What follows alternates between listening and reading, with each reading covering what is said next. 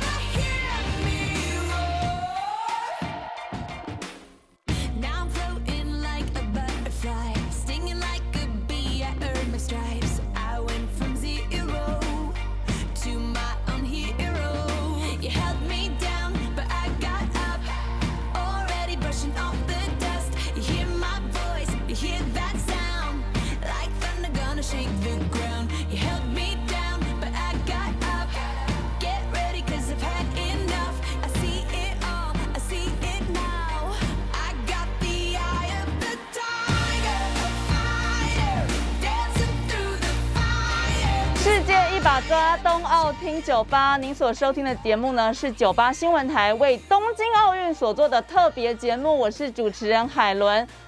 每个星期二啦，就是这两个礼拜，在东京奥运的闭幕之前，这个周这周的周二，还有呢周五，还有下周的周二、周五呢，我们都会在酒吧新闻台的频道跟大家畅谈东京奥运。当然也欢迎大家透过这个 YouTube 聊天室来跟我们互动哦。这几天你看了东京奥运吗？从开幕当天哇，就是话题不断。当然非常开心的是，我们天天都有奖牌进账。呃，当然也有几场是我们看了觉得好扼腕、好难过的，对，但没有关系。我们中华代表团后面还有很多的赛程。今天呢，要跟大家说，我们呢包括了羽球、桌球、游泳、拳击、射击、举重，今天都是有赛程的。当然，这个重中之重就是我们今天看能不能郭幸存举重女神为我们拿下一面金牌。如果进账了这一面金牌呢，我们在这个东京奥运的奖牌榜上，哇，我们就会马上跳到很前面的排名哦。因为大家知道拿一面金牌有多么的不容易呀。除了持续关心，我们在九八新闻台的频道里面呢，也会随时提供大家最新的战报。昨天下午在播新闻的时候，真的是一方面看这个射箭男团有没有马上比完赛就立刻冲进来播新闻了，但是非常开心能够跟大家。分享这些中华队的捷报啊！今天在节目中我们要来讨论什么呢？对，我们的聊天室里面现在也非常的热闹，我非常欢迎大家，哎，网友也可以在我们的聊天室里面互动哦，谈一谈你最近看了哪些比赛，你有什么样的感想，或者是呃，就像柔道，哇，我们杨永伟这个是柔道男神了，现在是听说已经很多的这个企业找上门来，想要跟他谈赞助了。红到日本去了，也听说在日本的网络上也是一片这个，很多人帮他画这个漫画 Q 版的图啊，哇！大家可以发现嘛，这个体育的影响力真的是无远佛界的。欢迎大家在聊天室也留下你这几天看奥运的一些呃心情，或者是你不解之处啊，或许我们在后面的节目也能为大家解答。那今天呢，除了来关注我们的举重女神郭幸纯以外呢，一起来帮她加油之外。我们也要请到这个我们专业的艾尔达体育主播吴生甫来来跟我们讲，到底要举重要怎么看门道啊？大家不要只是说，哎，最后拿金牌了这样子。我们来看懂举重。另外呢，我们今天来也会来谈一谈，就是从东京奥运里面，我们深入的来看一下，呃，东京奥运想要传达的这个性别平权的议题哦，这个是今年非常非常重要的焦点。那花一点时间，先跟大家这个快速的浏览一下这几天，也跟大家分享一下我自己看奥运的一些心情啦。呃，第一个办奥运真的相当不容易。大家知道，东京奥运因为疫情延后一年，所以呢，很多的焦点都摆在这个多少人染疫啦，或者是这些严格的防疫措施上。昨天我们混双这个郑怡静、林云如拿下桌球混双拿下铜牌之后，很多人说：“哎呀，好温馨啊，互相挂奖牌。”不好意思，不是这样子的。温馨是本来队友之间就温馨，但是不好意思，是因为防疫。所以呢，以前会有这个国教会的官员请来的颁奖人，就是为他挂上奖牌。但是不好意思，现在这个避免奖牌有太多人摸过，有没有？所以呢，你可以看到这个请来的贵宾，他就捧着这个盘子，他也是捧着盘子哦，他没有碰到这个奖牌。那如果是团体赛有队友的或者是什么，就是希望你互相挂了哈，场面上看起来不要好像不要。那如果是个人项目的话，就麻烦你自己把奖牌拿起来挂。所以呢，那个各家小编真的不要再去写说什么哇，互相挂很温馨，那是规定的，好吗？哈，这也是今年因为疫情比较特别的一个地方。另外呢，我们知道台风来了，我早上出门前，我来电台之前还在家里看艾尔达的这个冲浪转播，虽然我不是看得很懂啦，但是我真的觉得很猛。就是第一个冲浪，当然也是东京奥运新增加的这一些运动竞赛的种类。那台风来了，所以他们也把这个赛程哦奖牌战提前到今天，因为怕接下来台风影响，可能没办法比赛了，或者是选手可能会有危险了。总之，大会有一些考量，也做出了一些阴影的调整。你看办比赛真的非常不容易，这让我们想到二零一七年我们在台北市大运的时候，当时也非常担心，因为就是一个暑假的时候嘛，非常担心这个台风会来搅局。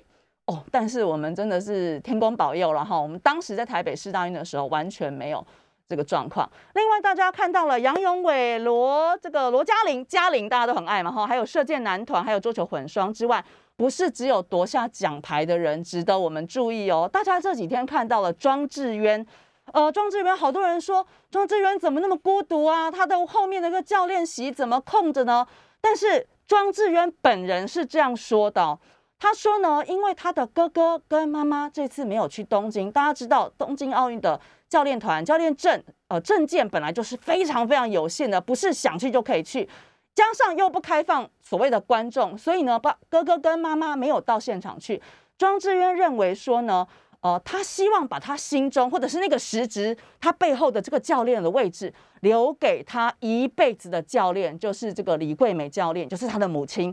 所以呢，网络上一直在讲说啊，什么代表团忽略他啦，什么还忘了赛程啦，忘了赛程这件事情哦，其实让人难免出错。当然出错不应该了哦，但是重点是说，不是刻意的说要怎么样对他。而且呢，张志言讲了，虽然教练团有安排，但是呢，我认为我自己可以应付。所以呢，他用他最舒的服的方式上场比赛，专注在他的战场。我希望大家暂时我们也尊重他，等到赛后。任何的问题，大家再来讨论。在此时，我们就是全新的来支持我们的这个选手啊。另外，当然还有我们像卢彦勋，我们的长旗官，同样跟庄智渊一样是五朝元老，不是看胜败，他能够五届参加奥运就非常的非常的了不起了。另外还有我们的这个台湾蝶王，哎，大家不要只看他身材好好吗？身材好是一定的。台湾蝶王王冠宏呢？呃，昨天在预赛也游出了非常好的成绩，而且呢，就是你知道以前我们看游泳好像就是看他出赛，然后呃接着就没办法，就是就我们就接着看其他欧美选手的澳洲选手精彩表现，但现在真的不是这样子的哦。所以呢，继续有很多的议题，我们接下来慢慢的来关注。今天我们要来请到的呢，是我们台大体育室的副教授曾玉贤 Blue 在线上了吗？在在在，海文九在这边。Hello Hello，玉贤是我们台大体育室副教授，他自己其实也是女篮教练哦。玉贤要来长期的在关注我们这个平权的议题哦，所以我们今天非常荣幸可以请到玉贤来跟我们从东京奥运来谈起哦。玉贤可以先跟我们说一下，就是从这次的东京奥运，我们可以看到哪一些国家会要在提倡平权的一些很具体的做法？为什么这个平权是这么重要的议题？我想就是如果大家有看那个开幕典礼的部分啊，大家其实就会发现，就是今年的开幕典礼好像有一点不一样。对，就是讲奇观的部分，过去可能就是每个国家就是一个代表，那那个代表可能就大部分是以男性为主这样。但今年的长旗官呢，就是男女生各一个，那就一起走进去这样。那这是一个呃特别的改变。另外一个是呃，大家应该对于那个圣火传接的那个过程印象也蛮深刻。没错，有些人是被比如说棒球感动啊，或者是什么等等。王贞治长岛茂雄。对，就是其实你在看那个圣火传接的过程，你也会发现说里面好像呃也混，就是包含了蛮多不同性别的。呃，圣火传递员，比如说第一棒就是一男一女不同的奥运奖牌的得主进来。对。那当然，在第二棒是棒球，就是全部都是男性，但里面有一些长者，就是我们过去呃呃比较，应该是说他们把经典人物拉进来这样子。那后面的医护人员也是呃呃男女各一性别这样子，然后后面的小朋友你也看到很多混杂。呃，不同的性别人，最后一棒是那个大阪直美去把那个圣火点燃完成。所以，其实，在光在那个开幕典礼的部分，其实你就可以看出一些端倪，就是说，呃，其实奥运会对于这一次的呃性别议题，其实它有尽量想办法在融融入这样。那除了开幕典礼的部分以外，呃，今年奥运有一个很大的亮点，就是男女运动员的性别比例拉得非常非常的高。你是说男女的性别比例非常比较接近了？对对对，就是去呃上一届的奥运，大概女性的参与比例大概百分之四十五，今年上升到接近百分之四十九。那这其实也是呃奥会一直很想要 push 的一个地方，就是他们希望尽量让男女的运动员的参与比例达到五十五十这样子。所以其实我们在看一些比如说奖项或者是呃，项目的设置上面就会发现有一些项目，它就是尽量拉到男女子组的项目，尽量是均等的。比如说女子拳击纳入之后，它可能本来的量级比较少，它今年的量级就是开始有慢慢的往上提。那透过这样子的方式，就是进入赛会的女性就会变得比较多。那这其实是呃这一届奥运我们其实可以蛮具体的看到的一些改变。对，其实刚刚玉贤讲到，就是在比赛的这个比赛项目上，也是可以做调整，来达到这个尽量达到运动平权的目标。就像我们昨天看到的，我们林云如跟这个郑怡静的这个混双比赛，其实也是桌球第一次在奥运里面增加混双哦。所以呢，其实用可以用很多的方法来让这个平权去实现。所以呃，除了在开幕式上，当然我们知道奥运的开幕本身就是一个非常具有指标的，因为。呃，很多人或许也不自然的注意后面的各式比赛，但是呢，开幕式他可能不不会不去看。我预前你自己看开幕这个哪一个桥段你最印象深刻？我觉得是圣火传接的那个部分，因为它里面真的把大部分的族群都放进去了。对，我看到还有身障的人士，对，还有对，还有那个障碍者，我觉得这一点其实非常的感动，就是他们已经把障碍者放进去到里面。讲那你看小朋友的组成，其实我觉得小朋友是一个非常呃展望未来嘛，或者是有一个希望在成长的那个概念。那你看到小朋友其实去接那个圣火，里面是一个比较年长的女性的学生去拿那只圣火，然后引导其他的小朋友。那我觉得那个部分其实看就会蛮感动。那最后大阪直美她是一位混血的选手，其实也都呃隐约的我就在讲，就是有关于呃。奥运里面想要谈的多元啊、平等啊、跟包容啊这些这些概念，其实我觉得某种程度其实都放进去了，这样。所以其实真的就像我们之前一直在说到，奥运当然是一个最高水准的竞技舞台，但是它的意义绝对不是只有竞技，所以不是谁拿了金牌谁就是没夺牌，我们就不理他了，真的不是这样子啊。我们我们其实从奥运从中可以看到很多很多不同层面的意义。在我们的聊天室里面呢，刚刚有朋友说，我们刚刚这个桌球男单林云如是四比一大胜利了，另外还有人说，哎，赶快关注女排比赛啊，好刺激哦。对，其实。呃，很多人会讲说，这个呃，女生的比赛有什么好看的？或者是我我很坦白说，像昨天大家在看我们林玉婷的拳击这个比赛的时候，我我必须要说，这这个的不是说污蔑谁，但是我相信很多人一样，就说这女生哦，你知道吗？就是很多人在看我们这些运动比赛的时候，好像会有一些刻板印象，觉得说，比如说这个女性选手怎么那么壮，或者是说她的头发这么短。其实似乎好像从生活面，我们就有很多可以来关注这个性别平权的。如果我们没有去讨论这些事的话，我相信很多人就是长久下来的这些这些想法是是深植在心中，可能不会去意识到的。那我是不是想请这个玉贤可以跟我们分享一下，说其实生活中不要讲奥运了，就是因为我们自己在国内哦，就是我们可以从哪些面向来关注这些呃体坛的性别平权的议题？我想刚刚海伦姐提到很重要的一个就是媒体的转播啦，就是在很多时候，其实我们不了解女性运动员或者是女子运动，其实是因为我们平常没有机会去接触或看到。那媒体其实是一个蛮重要，我们接触这些过去我们比较不理解的项目，或者是呃一些相关议题的一个管道。所以媒体怎么样去呈现女性运动员或者是女子运动赛事，其实蛮重要的。我觉得其实转播真的是这样，就像你刚刚讲的，其实很就像这次大家在讲很多什么看柔道，我们看不懂，也不知道连真玲怎么输的，杨永伟我们也不知道他怎么输的。就是呃，如果我们根本没有机会，或者是有机会，但我们不去接触后，我们就不会理解他。然后，但是看了之后，如果里面有很多的我们讲的刻板印象，或者是甚至比较错误的观念话，其实这个影响力是很大的。对，就会让大家觉得哦，好像这个运动就是这样子。那特别对女性运动员来讲，女性运动员在过去一开始，其实在参与运动的时候就遭遇到非常多刻板印象的限制，大家可能就有很多先入为主的概念。那如果在那个时候没有办法把女性参与运动的一些价值或者是特色彰显出来，而是不断的去强调一些呃，比如说美少女啊，或者甜心，或者是长得很好看啊，或者是啊怎么这么像男生。或者是像男生就怎么样啊之类的这些刻板印象的话，那其实观众可能就会很容易被模糊掉那个焦点，而没有办法好好去欣赏这些女性的运动赛事。那我们过去在跟学生聊这个事情的时候，学生其实呃被点完之后会有点惊讶，说他们不知道就是女生比赛可以这么好看，或者是有哪一些细节可以看，可能过去我们比较少提到，过去我们操作的。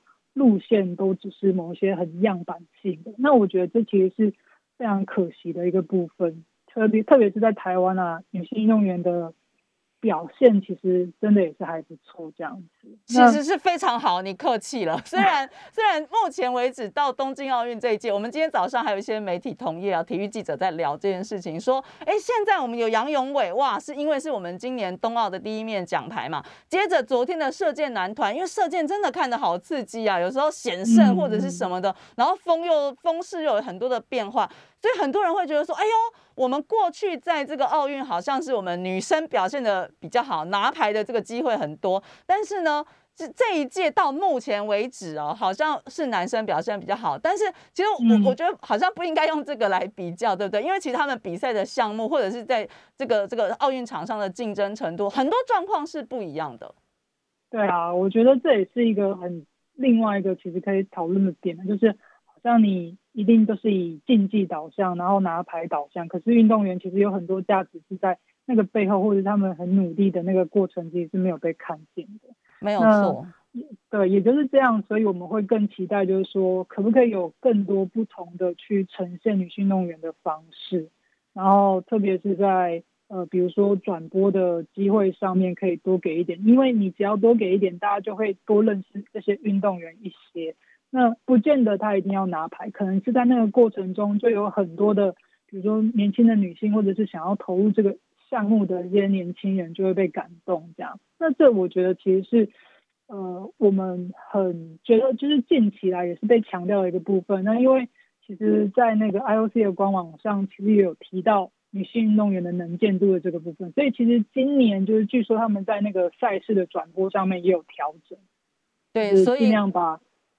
国际组织其实也是花了很多功夫，想要在呃很多人会说这个好形式或什么，但我说真的，如果你连形式都做不到，还要谈什么实质的内涵呢？呃，玉贤可以花一点时间来跟我们谈一下哦，因为我们知道其实性平的议题在国际上非常的夯，在国内或许我知道呃玉贤跟伙伴博君啊，很多也都在努力哦，在外交上或者是体育改革上，哎，性平是不是也是一个很重要的议题？我觉得这其实是台湾可以蛮展现我们自己能力跟去争取一些跟国际互动的机会，就是说在性别的议题整体来讲，台湾其实算是蛮不错的，就是蛮进步的，在很多的议题推展，或者是在很多的呃国际倡议的合作方面，那呃运动其实是更能够让我们去跟国际去做一个连线，这样。那比如说我们对于呃女性运动的推展的这些方向啊，那特别是像博君他去担任的那个女性的。棒球的主审这样子，也在国际上获得一些奖项。那其实大家就可以看到，你拿那个奖，或者是你去参与之后，你的整个国际参与程度就变得很高。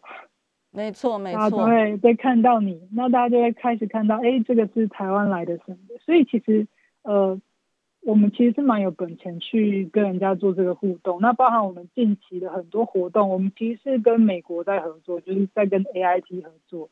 所以他们也可以理解到，就是台湾的现在在对这些进步议题上面，我们到底做了哪一些事情，然后我们到底可以展现多少的成果？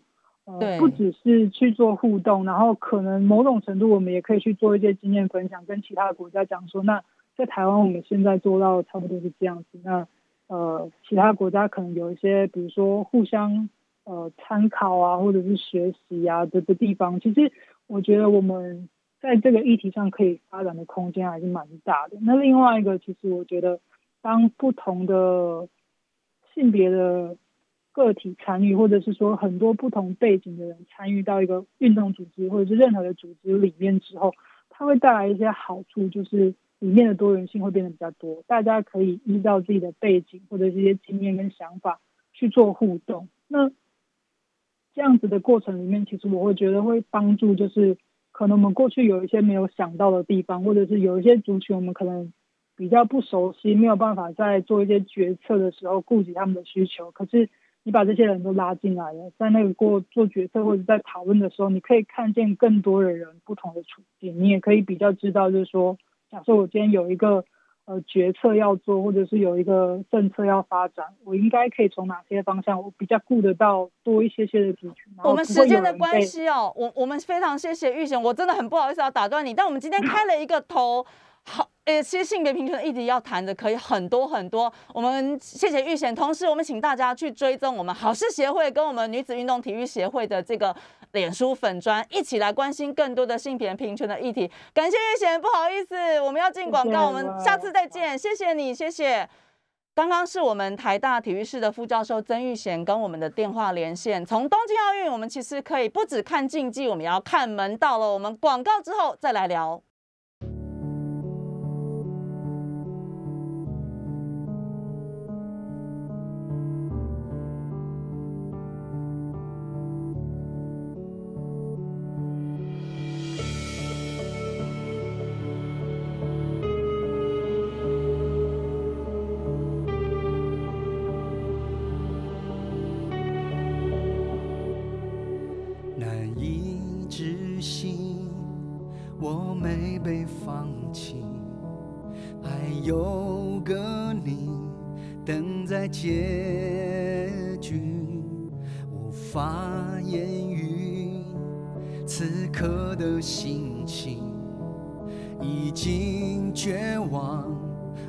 才降临。请别介意我的笨拙迟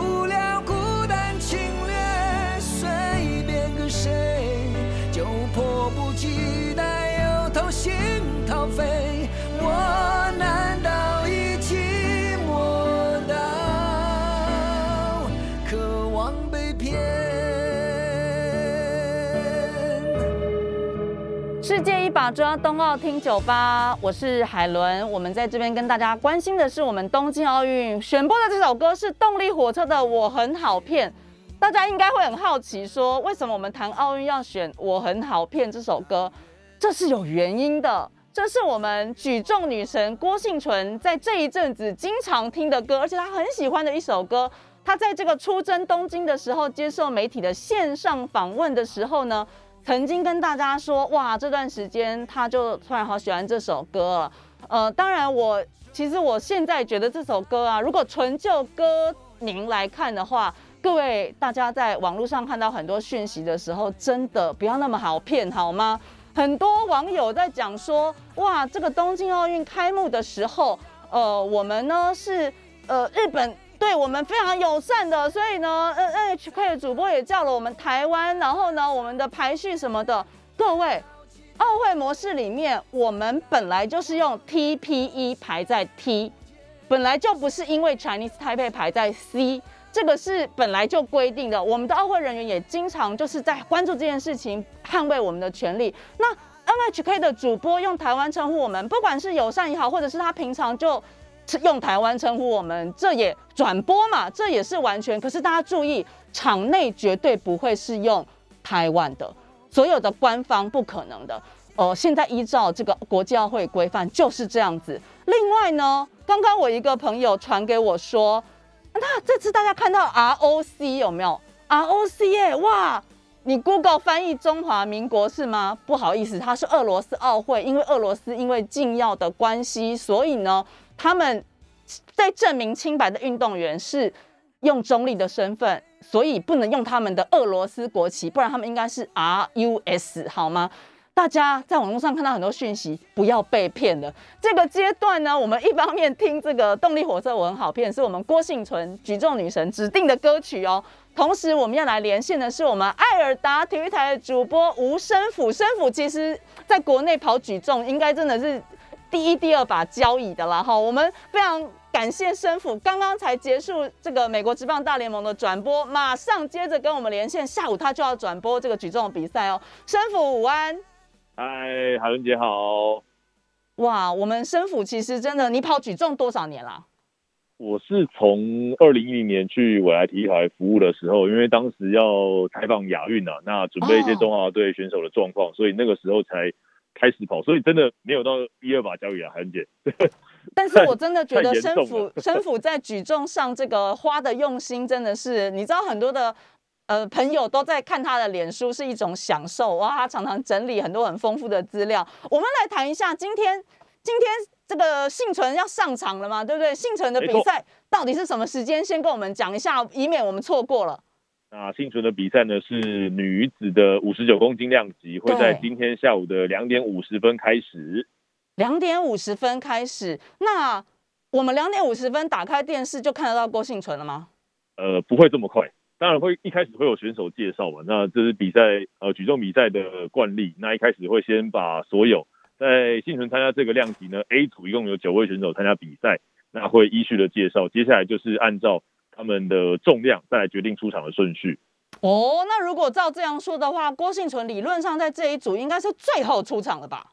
没错，那幸存越厉害的越后面出场。对，这个海伦姐提到一个重点，那举重比赛它的出场顺序就是按按照这个每一位选手他所填的试举重量。那以幸存的这个量级的实力来看的话，他应该会是压轴登场的。所以，但是大家，你那个时间，你不要想说他比较后面，你就跑去先做别的事。你等下错过，我跟你讲，捶捶胸顿足一辈子，你错过真的。我们要整过程看，你就会知道，哇，我们这个举重女神真的是多么多么的不容易啊。呃，生父应该也跟幸存蛮熟的，有采访过几次的经验，还算 OK 的。谈谈你对郭幸存这位选手的印象吧。他给我的。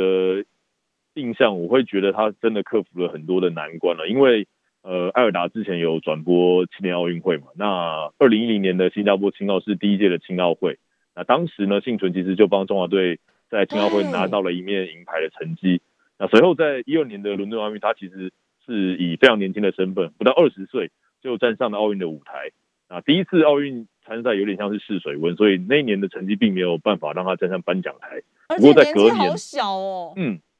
那二零一三年的时候，其实当时幸存就整个大放异彩，包括在世锦赛是拿下了金牌，所以大家都觉得说，哇，接下来的亚运、奥运，那中华队在这个量级可能就会有一个金牌保证的选手。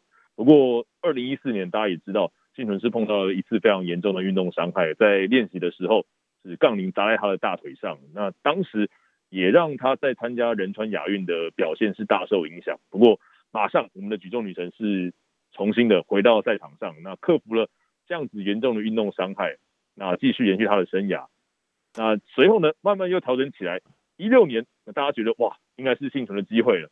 呃，没有想到那一年，其实泰国队是派出了两位选手在幸存的五十八公斤级，所以又一次，那感觉上慢慢的调整回来之后呢，结果并没有想象中预期来的这么好。不过我们的举重女神也没有放弃。一七年在台北市大运，在家里让大家看到说。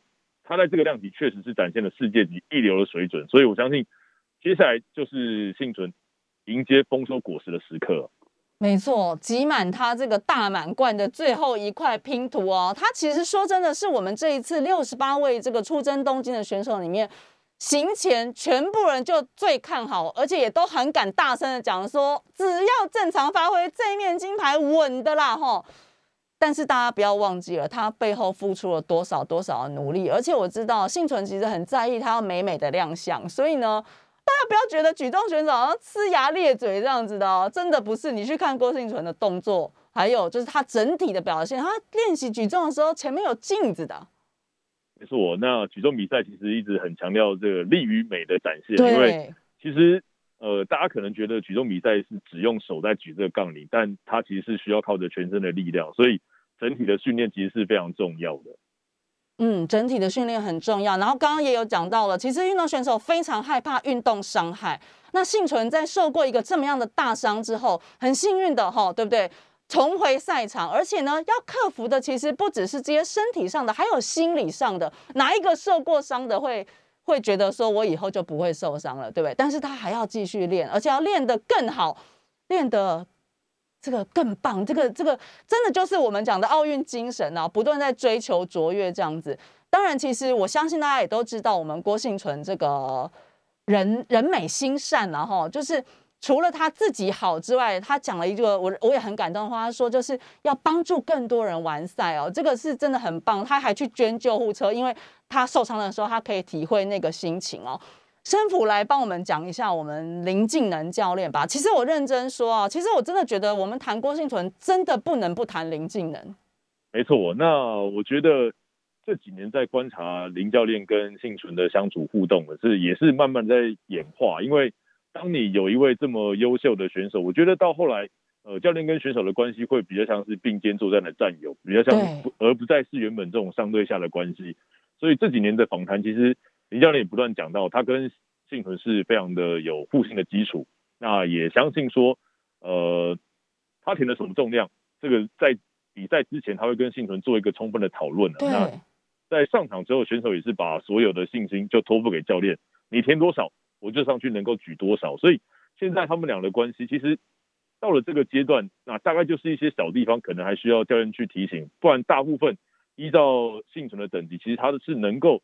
啊，自己去决定说要怎么样训练，对现在这个阶段他是最有帮助。那林教练的角色就比较像是呃一个朋友陪伴在旁边，那相信说能够一起创造一个最好的结果。没错，其实刚刚其实胜福在讲的时候，我就想到，大家应该对林敬能教练有非常有印象哦，就是一个壮壮的男生，然后他每次都穿一个背心，有没有？那背心上有很多口袋啊，因为他他应该有很多东西要准备在他的口袋里面。然后呢，大家也知道，就是哇，幸存每次比完赛的时候跟林教练这个互动，大家就可以看得出来他们师徒之间的感情。我也记得林教练曾经讲过说这个。呃，他已经没有什么技术面的东西可以交给郭幸存了。这一次我印象很深刻的是，他曾经提醒幸存说：“哦，我们来到了奥运呢，很重要就是把金牌这一块拼图完成，收入袋不要太先去讲所谓的破世界纪录这件事，是吗？”没错，因为在奥运比赛的呃策略，其实也跟林教练有聊过。因为最主要是目标，如果是摆在你要去抢奖牌上面的话，那反而不会说。那一定得要去拼记录，因为其实幸存现在已经是保有在女子五十九公斤级的三项记录，包括抓举，包括挺举，包括总和了。所以这一次的目标，我觉得会比较采取稳扎稳打。其实从个地方就可以看出来，因为在亚锦赛的时候，其实幸存是完成了两百四十七公斤的总和重量，但这一次的奥运会呢，他的报名成绩只报了两百三十公斤哦，所以他有这样子接近。可能快要两百五十公斤的水准，但是报名成绩选择往下报，那这也是采取一个稳扎稳扎稳打的策略。因为呃，教练其实也收集过，在这个量级来讲的话，幸存要能够威胁他的对手比较少，所以用比较保守的策略。那也希望说在开把的部分呢，可以先观察其他选选手的开把重量，再来决定幸存出场的时机点。了解，时间是早上的十点四十四分，为大家访问连线的呢是我们艾尔达体育台的主播吴生辅，生辅呢今天也会转播幸存的比赛，我们稍后在广告之后呢，再一起来关心到底这个举重比赛要怎么看，真的是我们想的这样子？刚刚生辅讲的不是纯粹用手哦，其实这个身体的力量非常的重要。我们在广告之后再回到我们世界一把抓冬奥听酒吧，一起来关心举重女神。世界一把抓冬奥听酒吧，这两周的周二跟周五的十点呢，我们在酒吧新闻台都会有东京奥运的特别节目。我是主持人海伦，在这边跟大家分享今天焦点中的焦点。当然，每一位选手我们都要持续的关注。但是呢，今天就在今天了，我们举重女神郭幸存到底是不是能够把这个金奥运金牌收入囊中呢？我相信她也很有信心，我们大家也有信心。幸存其实在世大运的时候曾经讲过，说那个真的很重，但是呢是全台湾一起帮他举起来的。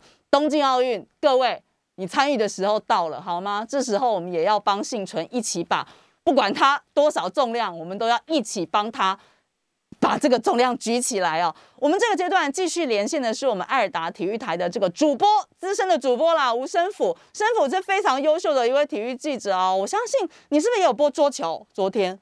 有，昨天有参与到这个混双铜牌战历史的时刻啊哇，等一下如果有时间，我们来聊一聊。不过呢，我们现在先来继续谈举重哦，因为我相信很多人最近在看这个奥运比赛的时候，因为或许平常很少接触到这些比赛，可是当我们国手出赛，我们又很想支持他，可是我们发现我们看不懂。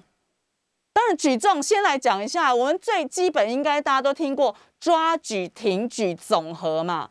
那奥运到底是三面金牌还是一面金牌？那奥运的话，跟这个世锦赛是不太一样的。世锦赛跟这个亚锦赛这种洲际锦标赛的话，那都是有分抓举、挺举跟总和的三项金牌。但是奥运会的话，只有一面，所以其实只比总和重量。哦，所以呢，那我们郭幸存抓举跟挺举的这个水准，哎，先讲一下什么是抓举，这可以好好解释吗？那举重部的话，就分成两个阶段嘛。第一个部分是抓举，那抓举的话，先比抓举，对不对？对，是有点像是一气呵成，杠铃在地上，你要一口气的把它给举起来。一气呵成，抓举是一气呵成。好，我们记一下口诀。那挺举的话呢，其实就分成两动嘛，因为它的英英文其实就是 clean and jerk，所以分成两个步骤。对。那第一个部分 clean 的话，其实台湾也把它讲成是这个上搏，上搏。第一个时间是要把杠铃先呃提起来之后，要放在自己大概接近锁骨的地方，接近锁骨的地方。会有一个停停顿接下来的阶段。那第二部分呢，就是 jerk，对，那我们叫它上挺，那就是把杠铃要高举过头了，呃，要完成这两个动作才完成一把挺举的试举。那时间有限制吗？呃，选手在上场前都会有这个倒数计时器，那每一把试举中间会有一分钟的这个间隔，那只要你杠铃离地的话，这个计时器就就会停下来。哦，所以。大家各位注意了，我们今天下午在看举重的时候，当然第一个我们期待我们幸存有好成绩，但是我们边看边学一下。你多看，我认真说，我自己就是这样，并不是每一个运动种类我们都懂。可是你只要有机会看，而且多看，讲真的，一位选手、两位选手、三位选手，你整个看下去。昨天看射箭，很多人应该也是这样嘛，本来也不知道什么团体赛要怎么比，对不对？看半天之后，哎。你应该稍微有一点概念了嘛，对不对？所以抓举，那他有这个到底可以举几次嘞，或者是什么？有这种？那每一次的举重比赛呢，选手是各有抓举三次跟挺举三次的机会，所以总共就是六次的试举。那你就是这六次机会，如果失败一把的话，那就代表你就少一次机会。所以成功率其实一直是在大赛里面哦，选手跟教练会非常常去讲到了一点，因为你六把全上，代表呃你的稳定度也够。啊，你也比较有机会去创造好的成绩。这听起来其实举重好像不是我们原本想的这么简单哦。而且大家记得吗？这个我们算是里约奥运对不对？我们许淑净选手当时其实报道里面都讲说，这个我们蔡文义教练是用了策略，让许淑净能够在身体状况没有那么好的情况下拿下。所以举重比赛是有策略可言的，还是说我们郭信屯就是哎？他就是实力好，他就是可以举起那么重，所以也没在怕的，也不用什么策略了，是这样吗？嗯，应该说在上一届奥运的时候，那当时还是有采取这个，如果你的总和重量一样的话，那接下来会比这个选手的体重。哦，对，那比较轻的，那你的成绩就会排在前面。不过这个已经取消了，现在是完全不比这个体重，只看你举出来的杠铃数。哦，现在不重要，体重不重要，但反正但是你符合这个量级啊，五十九公斤级。所以只要你的放重没有问题的话，那就是接下来就是看谁先完成这个数字。譬如说，我们两个同样都是举一百公斤，但是我比你先完成一百的话，那我的名字就会在你前面。哦。所以，我们今天下午在看生辅转播的时候，也可以特别注意一下哦，边看边学一下。哎，我们都已经有这个世界等级、奥运金牌等级的选手了，我们不能国民对于举重好像不太了解，这是说不过去啊，对不对？嗯，所以生辅我们自己在下午在我们在看这个转播的时候，你有没有提醒大家可以特别注意的地方？呃，当然，我觉得刚刚海伦姐有讲到策略，那这次我觉得幸存在准备。这个比赛其实教练也常会讲到，那举重比赛的策略呢，其实它不是从这场比赛来开始，那基本上这整个奥运周期，那对选手来讲就是一个漫长，可能是四年，那这次可能是五年的一个战争了。那为什么会这样讲？因为这代表说，包括你在参与一些累积积分的国际赛，你要稳定的出赛，那另外一个是你要有稳定的表现。对，那这样的结果会导致说，其他国家在派选手的时候，因为呃，现在的话，今年的举重是比男子组跟女组各七个量级，那一个国家嗯最多只能派四个选手哦。那当然，我这个名额是有限的话，我就会开始要看一下了。哎，这个量级我的选手出去是不是能够跟人家竞争，有没有办法上颁奖台？那幸存在这段时间努力，就是在于他一直很稳定的出赛，过去两届的世锦赛他也都拿下第一名的成绩，这会告诉其他可能有竞争力、有威胁性的国家，会知道说哇。女子五十九公斤级，台湾中华队有一个郭幸存在那边。那如果我要派选手去跟他比的话，这可能会有点困难哦。所以如果能够，包括说像呃举重强权中国队，他们就没有在这个量级派出选手要来跟郭幸存竞争。对，对，所以这个策略其实就是从一段时间的累积下来，而导致那现在幸存在这个量级是蛮具有载智力的表现的。所以不是只有到场上的策略，其实更前面就已经都在布局了，这是非常的不容易。花一点点时间，生普跟我们讲一下，补充一下我们这个桌球好不好？昨天你自己看这个混双，那我们现在接下来有这个单打比赛了，你你自己看不看好我们这次的桌球队？我觉得这次桌球队的组成，就男队来说的话，也算是老中青三代的结合嘛，包括第五次参赛的庄智渊，那林云如。在晋级的世界排名也冲到前十名了，所以也相当具有竞争力了。他们两位会在男子单打，呃，陆续的登场。那庄娟昨天已经是击败了香港对手黄镇廷，对，所以也进入到了对今天晚间要登场。那他的对手呢，等一下可能就会揭晓了。那林如伟在超的比赛当中呢是过关，所以第三轮也没有问题，进入到了十六强阶段这样子。那我们的两位女子选手也是陆续在今天上午的阶段。因为同时间我在转播美国之后没有，所以还没有知道最新的战况。不过我们也是全力为他们加油打气啊！没错，没错，没错，生辅也辛苦了。比赛这时间这么长，我们感谢吴生辅在百忙之中还是跟我们来做电话连线。我们当然也一起来期待郭幸存今天下午，当然还有其他中华队选手有一起有好的表现。我们谢谢生辅。谢谢海伦姐，谢谢大家，中华队加油！中华队加油，没有错哦。时间是早上的十点五十四分。今天我们在节目里面跟大家谈的其实是女力，还有我们真的非常有力的郭幸存女力。呃，其实东京奥运要让我们关注的，真的不只是。这个金牌有没有金牌？当然奖牌很重要，那是他们长期努力的。然后当然我也知道，现在网络上炒了很多的这个政治的议题，有机会我们也来跟大家讲。那下个礼拜呢？不是下个礼拜，对不起，我跳太快了。虽然你知道每天看奥运，真的就只想看奥运，你知道吗？然后星期五的时候呢，先跟大家偷偷预告一下，我们在节目中呢会有国手。国手跟我们连线哦。那先卖个关子，也请大家准时锁定我们的节目啦。时间是早上十点五十五分喽。世界一把抓，冬奥听酒吧，大家今天一起为郭幸纯加油。节目的尾声呢，我们今天选的歌真的都是有意义的。我们节目的尾声来听这首。田馥甄的小幸运，这个幸我们把它改成郭幸存的幸，女字边一个幸运的幸。还有陈念琴，最近这个幸存跟念琴呢，全集的陈念琴呢有这个信念，我们维持信念，一起为中华队加油，金牌下午到手。